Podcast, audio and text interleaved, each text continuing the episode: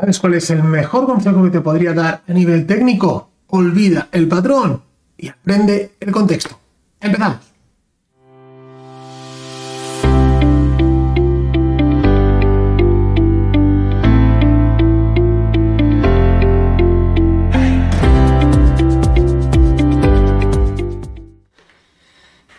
¿Qué tal traders? ¿Cómo estáis? Fernando Arias, un auténtico placer estar aquí una semana más en el podcast de psicología y trading.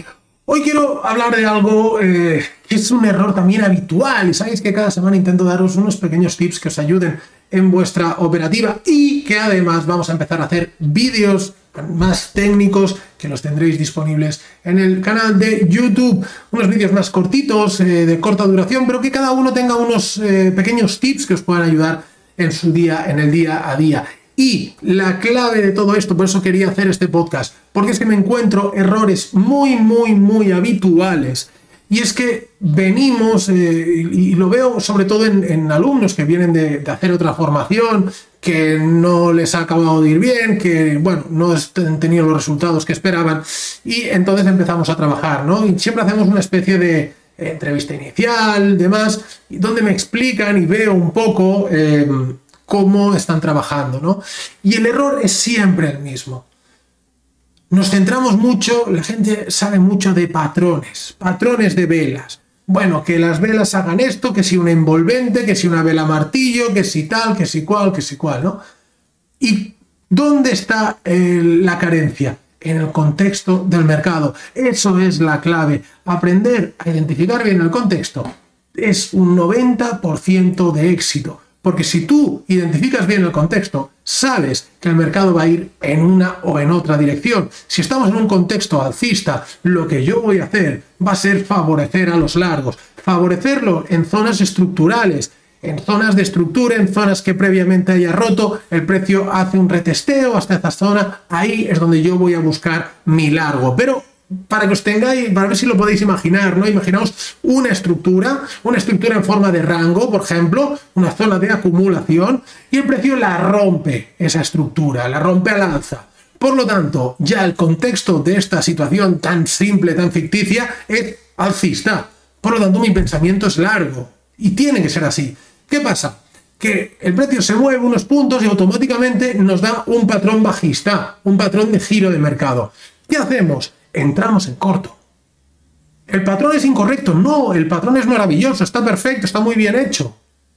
Pero no es el sitio, no es ahí. ¿Por qué? Porque contextualmente pues, estamos en un mercado alcista. Entonces, antes de ver el patrón pensemos en el contexto. Y el error es que a veces nos enfocamos tanto en lo que está pasando y en las velas, bueno, además de obviamente gente que veo que en el gráfico unas velas, pues a lo mejor son así las velas, ¿no? Y en toda la pantalla se ven cinco velas. Estoy exagerando un poco, ¿no? Pero para que me entendáis, eh, las velas prácticamente no se tienen que ver. Nos, tenemos que estrujar el gráfico lo máximo posible para que se vea la máxima cantidad de velas para poder ver bien estructuras de mercado y ahí entonces es donde podemos tomar nuestras decisiones.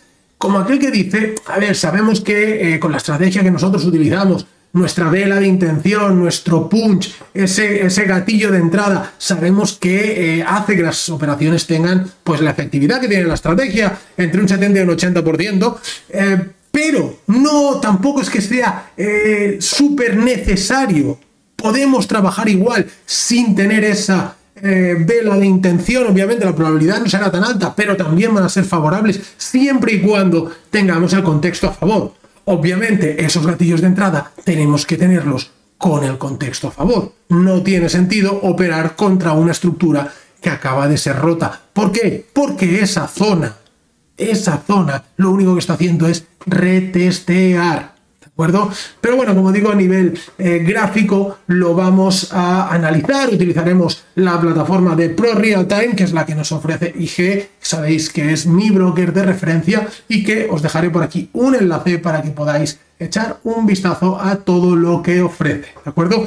Y ya por último también recordaros el 28, 29, 30 de noviembre tendremos el Psicotrading un campus de psicotrading, tres días donde trabajaremos muchísimos aspectos Em, te dejaré por aquí un enlace con toda la info. Si ya estás registrado, no tienes que hacer en la comunidad, me refiero, o has estado en webinars anteriores, no tienes que hacer nada, simplemente estar en el grupo de WhatsApp de los webinars y allí daremos toda la info. Y si estás en Madrid o te apetece venir a Madrid, el día 25 o 26 lo tenemos que acabar de cerrar, pero ya tenemos ese fin de semana, tendremos el evento presencial donde hablaremos de trading, de psicotrading, muchísimas cosas y tendremos también un rato pues, para conocernos, para charlar, para tomar un café, picar algo. Creo que puede ser algo muy, muy, muy interesante también. Te dejaré un enlace en la descripción también para que le eches un vistazo.